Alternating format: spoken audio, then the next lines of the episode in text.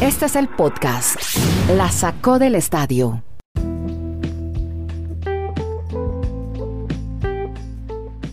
Hola, ¿cómo les va? Bienvenidos a este podcast especial de la Sacó del Estadio para los fines de semana, para oírlo distendido, mientras usted oye a grandes protagonistas, grandes voces del deporte en América Latina, hablando con deportistas, relatores, comentaristas, gente que hace y vive del deporte. Uno de ellos está muy vinculado al tema de, las, de los deportes a motor, del deporte de la velocidad, de las carreras, y que también ha hecho una buena incursión en casi todo. Es un polideportivo, como debieran ser casi todos los periodistas deportivos. Gran conocimiento, llega desde Argentina, hace una escala en Miami, en un canal que tuvo mucho éxito en su época, en PSN y ahora está en ESPN. Estamos hablando de Andrés Agulla nos acompaña generosamente en este podcast, la sacó del estadio. Estamos con Dani Marulanda en Colombia y Kenneth Garay en los Estados Unidos. Yo soy Andrés Nieto Molina, estamos en Chile y saludamos a Andrés, como siempre, preguntándole dónde lo encontramos, en qué parte del mundo, cuáles son sus coordenadas. Andrés, hola.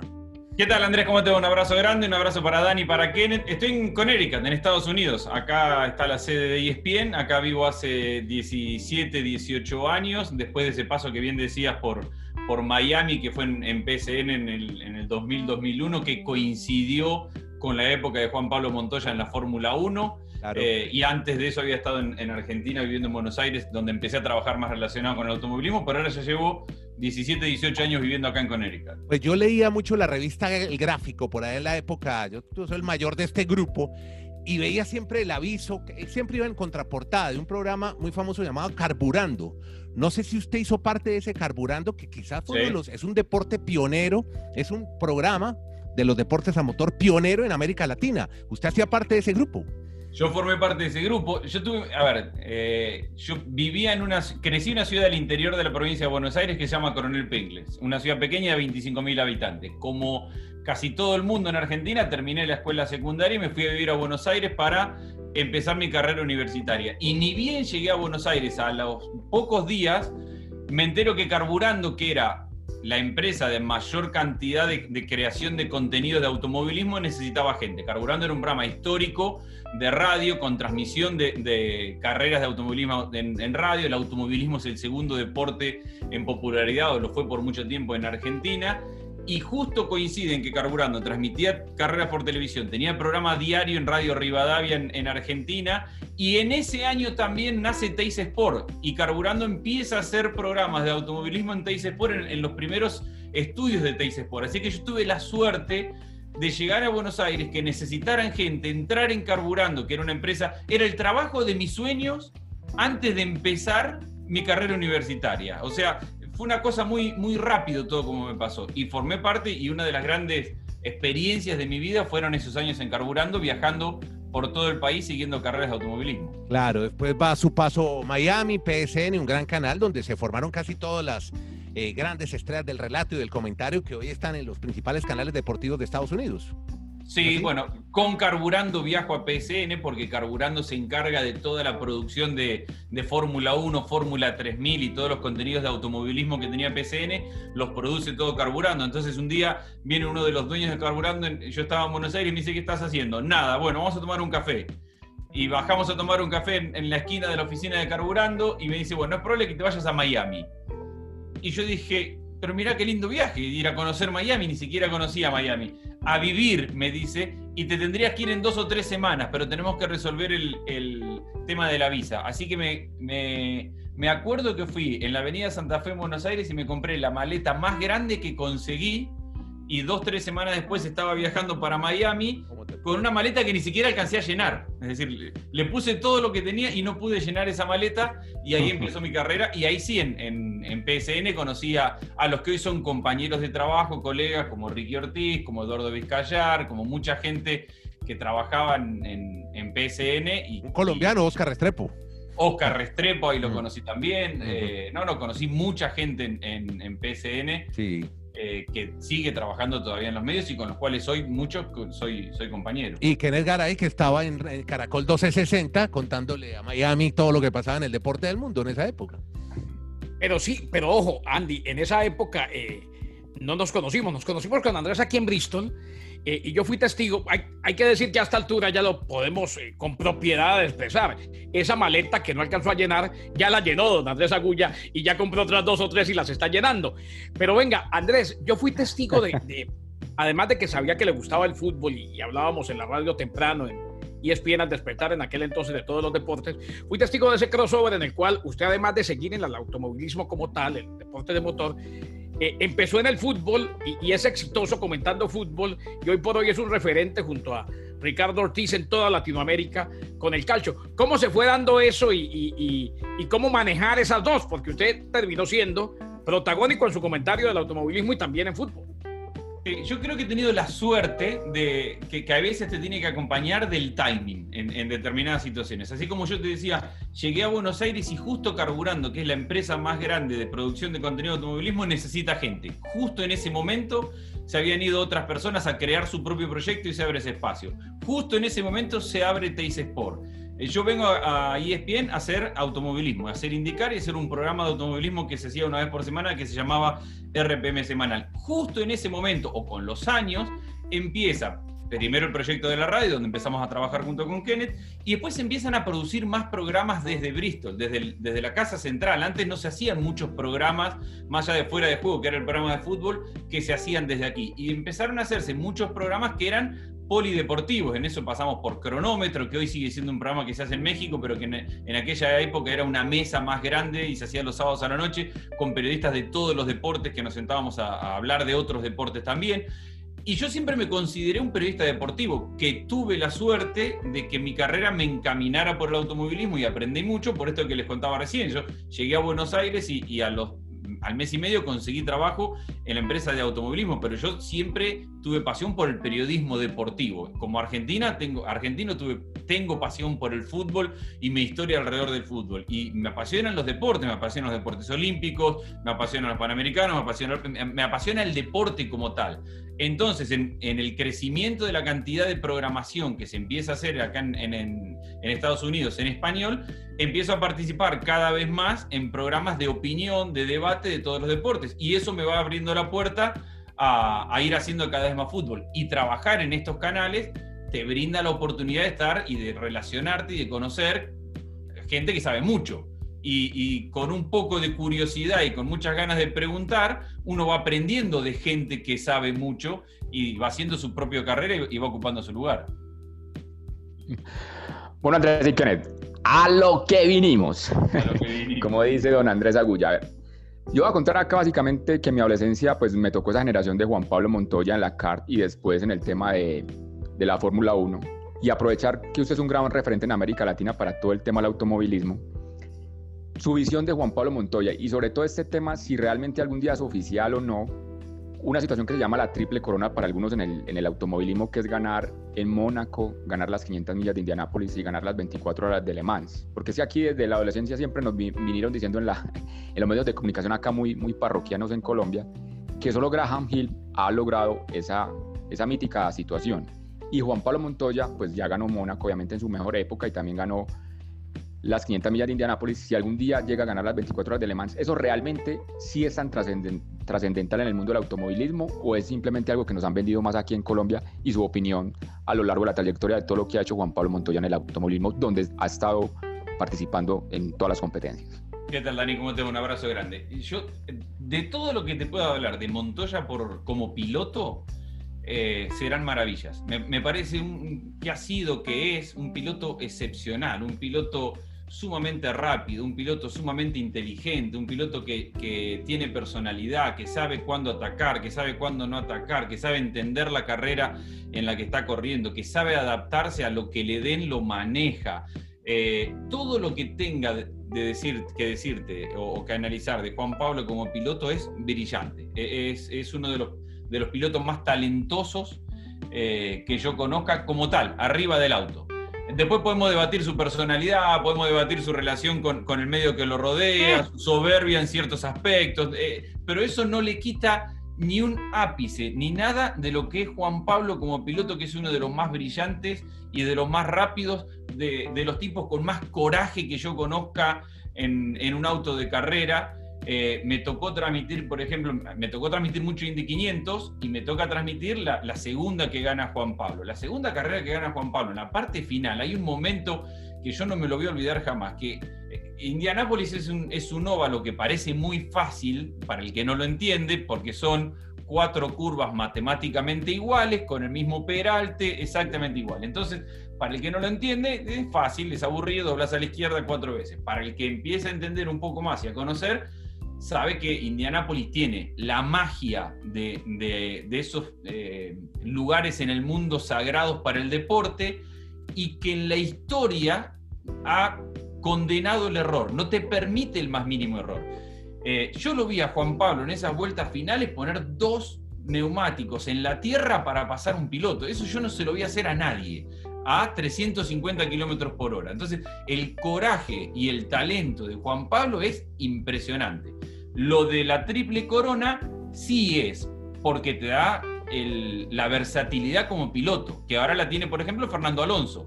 Eh, hay pilotos de rally que, me generan una admiración total, hay pilotos de NASCAR, cada piloto genera una admiración en el lugar en el cual se desarrolla. Ahora, cuando vos sos capaz de manejar un Fórmula 1, cuando sos capaz de manejar un NASCAR, cuando sos capaz de, ganar en Indianápolis en un óvalo, cuando sos capaz de ganar en, las 24 horas de Le Mans, cuando vos sos capaz de, manejar rápido cualquier cosa que te den, es que sos realmente muy bueno.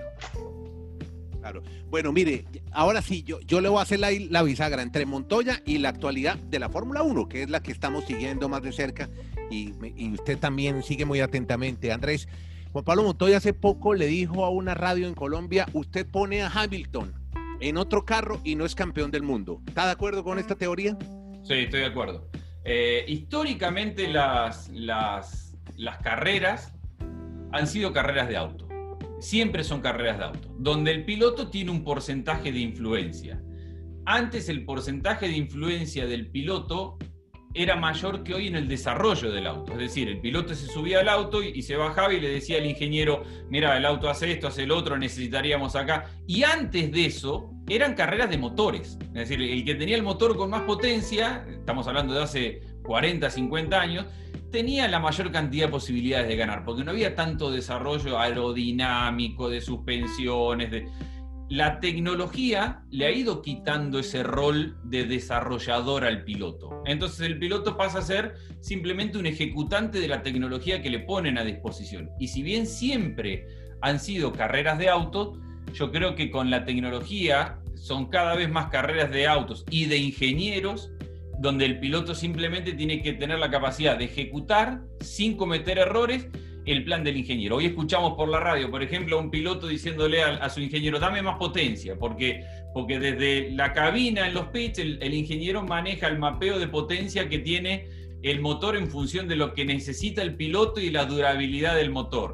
Eh, es decir, hoy son carreras de ingenieros ejecutadas por pilotos y más que nunca son carreras de autos. Estoy de acuerdo con eso. Eh, eh, Hamilton probablemente no sería campeón, probablemente no sería campeón en ningún otro auto y probablemente casi todos los pilotos serían campeones del mundo en un Mercedes hoy. A ver, Andrés, eh, no, solamente, no solamente que es apasionante escucharlo hablar de automovilismo, sino que soy testigo de lo mucho que ama, y es amor la palabra, Andrés Agulla las 500 millas de Indianápolis. Inclusive, eh, los, eh, cuando viajaba cada mayo a Indianápolis, algo nos traía, tengo todavía, un programa de Indianápolis que me trajo de regalo Andrés Agulla y que, y que me inspiró a irme de camping. Y si usted bien lo recuerda, Andrés, fui al autódromo y, desde allá pues mandé fotos, tomé fotos. Eh, esa fue una de las herencias de Agulla. Andrés, pero lo llevo al fútbol. Eh, hemos vivido una historia linda, ¿no? La del Atalanta de Bérgamo eh, en el calcio, que terminó, terminó para el equipo de Gasperini ante, ante el Paris Saint Germain. Pero cómo se fue gestando la historia de este equipo de Gasperini, del Papu Gómez, la historia de Dubán Zapata, de, de, Fernando Muriel, y, además eh, de un equipo que, no juega el típico fútbol italiano y como que propone, como que uno abre los ojos y ve a un equipo jugando lindo. Sí, y no solamente eso, sino que se da una situación que, a mí me enamora mucho más de, ese equipo, y es generalmente los equipos chicos o, de menor cantidad de recursos o de presupuesto cuando logran competir al máximo nivel, lo hacen desde la inferioridad. A ver, todos recordamos el Leicester campeón de la Premier League, un título épico. ¿Cómo jugaba ese Leicester? Bueno, defendamos, defendamos duro, que no nos metan goles y después vamos a meter un par de contragolpes con, con un jugador como Bardi que, nos va a solucionar gran parte de los partidos, pero la mayoría, el, Atlético de Madrid el Cholo Simeone, no ahora que ya tiene mucho dinero, pero, pero en los últimos años, cómo creció y cómo compitió. Compiten desde la inferioridad y está muy bien que lo hagan así. Es decir, primero defendamos, que defender no significa simplemente meter gente atrás a defender, sino que hay que trabajar y hay que saber defender bien y después ejecutemos cuando tenemos la pelota en, contragolpe o en transición. Generalmente compiten así. Para mí la genialidad del Atalanta es que compite con cualquiera asumiendo riesgos y yendo a atacar. Y, lo he seguido mucho este crecimiento del Atalanta. Y potenciando jugadores, yo siempre lo digo en las transmisiones. A ver, agarremos el Atalanta que jugó y que quedó eliminado contra el Paris Saint-Germain. ¿Cuántos jugadores de esos hoy se los está peleando el Real Madrid, el Barcelona, el Manchester United, la Juventus, el Liverpool, ninguno. A lo mejor Dubán Zapata es el que tiene mercado para ir a jugar en un equipo más grande, pero los demás no se los están peleando los más grandes. Y es un equipo que acaba de terminar tercero en la Serie A, que, eliminó a la Juventus en, en, la Copa Italia del año pasado, que casi deja fuera al Paris Saint-Germain, es decir, que juega un fútbol brillante. Entonces a mí me enamora mucho más esa historia, es decir, no tiene cracks, no tiene figuras, no tiene jugadores que hoy los equipos grandes se los pudieran quitar fácilmente con un poco de dinero. Y se ha construido desde un gran técnico, apoyando una gran cantera, porque la del Atalanta es la gran cantera del, fútbol italiano, y entendiendo muy bien a dónde ir a comprar barato y creciendo en, el proyecto. Eh, eh, yo creo que uno de los grandes temas del fútbol hoy en el mundo es que el jugador le crea a su técnico que, esté convencido que, lo que le dice el técnico es el camino para poder ganar. Y no pasa mucho. Mirá, lo que está pasando hoy con el Barcelona y Setién. Los jugadores lo miran a Setién y no le creen que sea el camino a ganar. Y, le está pasando. Entonces yo creo que Gasperini se ha ganado ese lugar de, que el jugador lo ve y Gasperini te dice, asumamos este riesgo, vamos a hacer esto, vamos a jugar allá con Dubán largo y Muriel, vos, vas a ir al banco, pero cuando entres vas a ser clave en el partido. Y lo tenés que convencer a Muriel de que siendo suplente es importante para el proyecto, un tipo que tiene un talento inagotable y que puede hacer goles en, cualquier lugar. ¿Cómo lo convences para que sea suplente? Y bueno, Gasperini se ha ganado eso, el convencimiento de un líder al grupo y una idea muy clara de cómo ejecutarlo y un grupo de soldados que ejecutan esa idea a muerte porque saben que si van por ese camino, los resultados están a la vista, ganan, compiten. Bueno, para seguir con este lado, Andrés, que nos propone Kenneth del tema del fútbol y del calcio italiano, donde también nos saca en Colombia referencia. Muy interesante, obviamente, esa historia y muy maravillosa todo lo que ha hecho el Atalanta. Y usted hizo subir a más de uno al bus por lo de Muriel, por lo de Zapata y el Atalanta y todo lo que se generó esa temporada. Pero yo quiero ir al otro extremo, que lo he comentado mucho con Andrés y Kenneth. ¿Cómo es vender un producto del calcio italiano donde la Juventus lleva nueve años ganando la liga? ¿Cómo, cómo se puede consumir eso para generar más atracción cuando uno dirá, no, pues que desde el principio ya sabemos quién va a ser campeón de ese torneo. Y sí, a ver, yo lo hago desde el, desde el amor que tengo por cada partido de fútbol. A ver, yo cada vez que me siento a hacer un partido de fútbol, me genera, pero puede jugar la Juventus contra el Inter o puede jugar el Sassuolo contra el Brescia. Me, me, me siento a analizar un partido de fútbol y trato de ver, a ver, ¿por dónde va esto? ¿Qué solución está tratando de buscar un técnico? ¿Qué solución está tratando de buscar otro? ¿Por qué han llegado a esta situación? ¿Por qué la Juventus ha ganado nueve títulos de forma consecutiva? ¿Por qué el fútbol hoy se ha transformado en algo mucho más profundo que 11 contra 11 corriendo atrás de la pelota? ¿Y por qué hay un proyecto por detrás que te marca la diferencia y que te explica que la Juventus hoy está ganando? Después es cuestión de cada uno de qué fútbol quiere ver. A nosotros nos pasa de, de decir, uh, me toca este fin de semana el Milan contra el Atalanta, partidazo. Ah, no, pero a la misma hora juega el Barcelona contra el Atlético de Madrid. ¿Sabés que te va a ver menos gente? Y, entonces, eh, vos no podés decirle a la gente, este es el mejor producto del mundo, este es el mejor partido que tenés para ver en este momento, porque, porque la gente sabe de fútbol y consume fútbol igual que nosotros. Lo que sí puedo hacer yo es apasionarme y meterme en el partido que tengo adelante. Y, y, es lo que trato de hacer desde mi lugar. A ver, trato de entender por qué está pasando lo que está pasando y trato de explicar, de poner en palabras lo que yo creo que estoy viendo del partido, por dónde va y qué solución busca uno y otro. Y para mí, esa historia del partido dentro del partido, a mí se me hace apasionante en un Real Madrid-Barcelona y se me hace entretenidísima en un Sassuolo-Empoli. Es decir, por dónde va el partido, qué, está buscando uno y qué cómo responde el otro al, problema que le gestionó uno. Porque el fútbol se ha transformado en eso. No es solamente 11 contra 11, 4, 3, 3, tiremos el al 9 que nos resuelve. No, no, pasa así el fútbol hoy. Entonces, eh, después tenés otro, en otro escenario donde explicás, a ver, ¿por qué la Juventus ha ganado nueve años seguidos? Bueno, porque eh, en el momento en el cual el fútbol ha pasado en una transición donde antes era de grandes dueños que tenían el equipo como un lugar de posicionamiento económico y social en un país, ha pasado a ser mega empresas. Entonces, ¿cuál es la primera mega empresa? La Juventus que logró construir su estadio, que a partir de eso genera mucho más ingresos, que fue el primero el que profesionalizó el marketing, el departamento de incorporaciones, las divisiones inferiores, eh, toda esa profesionalización le hizo generar mayor cantidad de ingresos, todo eso lo posicionó por delante de el Milan que lo vendió Berlusconi, que no, no, sabemos quién ha sido el dueño por los últimos 10 años, y ahora lo tiene un grupo inversor que simplemente le prestó la plata a un chino y como el chino no se la devolvió, se encontró con que ahora es el dueño del Milan. Eh, el Inter ahora es un proyecto que sí eh, con, una inversión china de, un grupo Suning de varios años, se está acercando al, proyecto de la Juventus. Y después tenés equipos que se construyen desde la genialidad de un grupo, como la Lazio o como el Atalanta, pero que no están para competir con el megaproyecto económico de la Juventus. Entonces, hay escenarios donde yo me meto y, y trato de analizar y de vivir el partido de fútbol, y hay escenarios donde trato de explicar que la victoria de la Juventus forma parte de un proyecto, no es casual y no es solamente comprar a los mejores jugadores.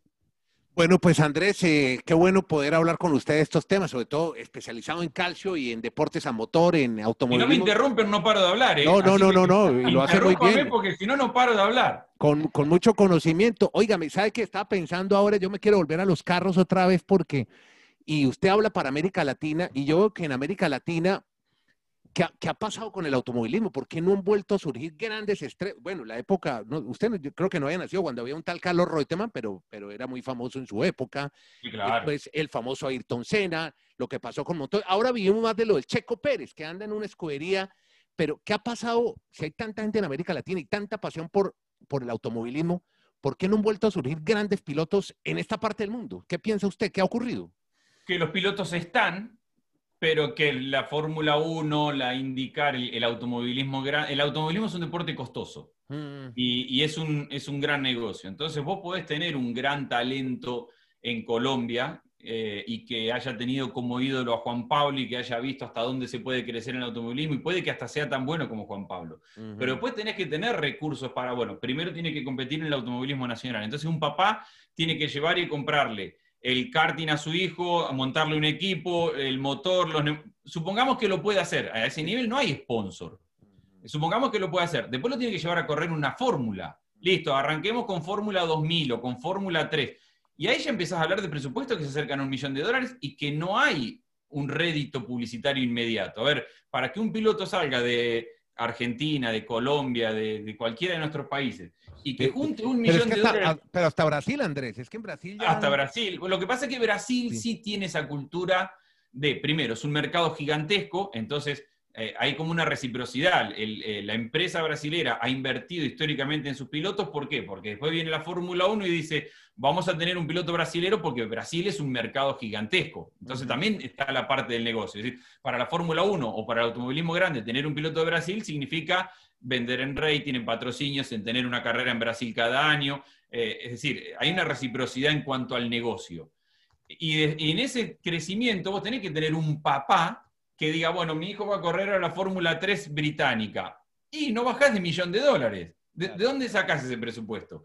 Y no existe en nuestros países esa cultura de vamos a invertir, y, lo digo desde, desde, los dos, desde los dos deportes que estamos hablando, una empresa, vos sos empresa, ¿y qué hago? Voy a invertir un millón de dólares en un chico que va a correr en la Fórmula 3 británica, que no tiene televisación, eh, y que va a andar muy bien y que a lo mejor, a lo mejor llega eventualmente a la Fórmula 1, o decís, voy a poner un millón de dólares en los partidos del Barcelona en la publicidad del fin de semana cada, cada partido. Y decime cuál de los dos te genera un, mejor rédito. Entonces, eh, y después tenés del otro lado que yo te decía recién, a ver, vos sos Ferrari, o sos McLaren, o sos no sé qué, y tenés 20 pilotos, super pilotos, sumamente buenos con experiencia. ¿Cuál elegís? el británico, que es la representación de la Fórmula 1, el gran negocio de los sponsors de la Fórmula 1, no sé qué, está, la Fórmula 1 se mata buscando un chino, japonés, indio, porque son mercados gigantescos que les gustaría tener, o quieren tener un brasileño o prefieren un argentino que es un mercado de una economía destrozada de 40 millones de habitantes.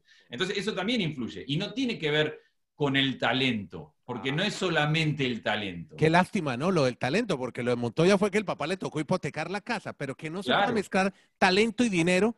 Y, son las discusiones que hemos tenido aquí, no solamente en automovilismo, en todos los deportes. Aquí con Dani Marulanda peleamos mucho sobre esa relación talento y dinero que definitivamente... Bueno, pero que en el automovilismo es el peor. Sí. Porque, porque vos, vos jugás al tenis y sí, te sale mucho dinero que mandar a tu hijo a que juegue torneos a los 14, 15 años dando la vuelta al mundo. Es muy costoso subirle un avión con una raqueta, pagarle hotel que vaya, pierda en primera ronda, se vuelva a subir un avión. Eso, ahora, a eso sumale que tenés que pagar un auto, y tenés que pagar un equipo con mecánicos y que se muevan. Y son presupuestos que no bajan. Estás hablando de millones de dólares. Por eso tienes que ganar el partido en la primera ronda para poder financiar ese pasaje, por lo menos. El pasaje, la llegada y los viáticos. Pero, vos jugás al tenis y lo único que tenés que comprar es una buena raqueta, una buena zapatilla y viajar. Y en un torneo te mandaron a tu casa en primera ronda, pero en el siguiente y ganaste dos partidos y listo, con esto ya me pago dos torneos. Sí, sí, porque, porque cobro un premio y me alcanza para dos pasajes.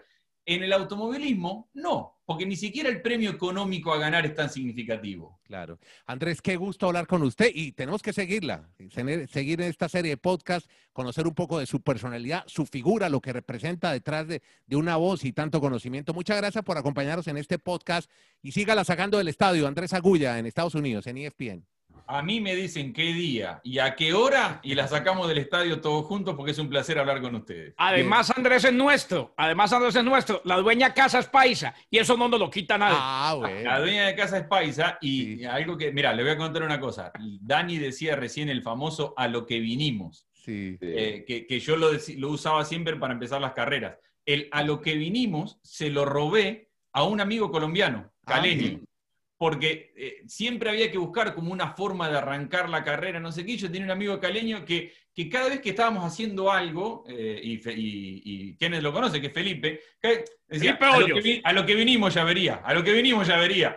Y, desde ahí como que me gustó a lo que vinimos, y dije, y lo empecé a usar en una transmisión, iba tirando así cosas, y el a lo que vinimos como que generó una buena repercusión y quedó, listo, a lo que vinimos. Eso viene de un caleño. Bueno, eso, y el, eso y el carrerón pombo. Ah, eso de Carrón Pombo, esa, esa, es mía porque, porque Pombo es, es un gran amigo, un personaje, pero a lo que vinimos es de un caleño. Bueno, pues qué bueno. Espero que ahorita le hagan, espero que ahorita le hagan en la bandeja paisa los frijolitos con. Claro, debe comer en Bristol, buen, buen, buen, buen, plato montañero. Ir a, Medellín siempre es un gran plan. Qué bueno, un gran plan, una ciudad preciosa. Aquí siempre con gusto, Andrés. Bueno, mire, cuando en Colombia también, cuando estamos reunidos y estamos pasando bueno, conversando bien, y estamos tomándonos unos whiskies, decimos el último y nos vamos, y nunca nos vamos. Seguimos toda la noche. Ojalá podamos seguir haciendo más podcasts. Gracias, Andrés Agulla, muy amable, muy querido. Un abrazo grande, un placer.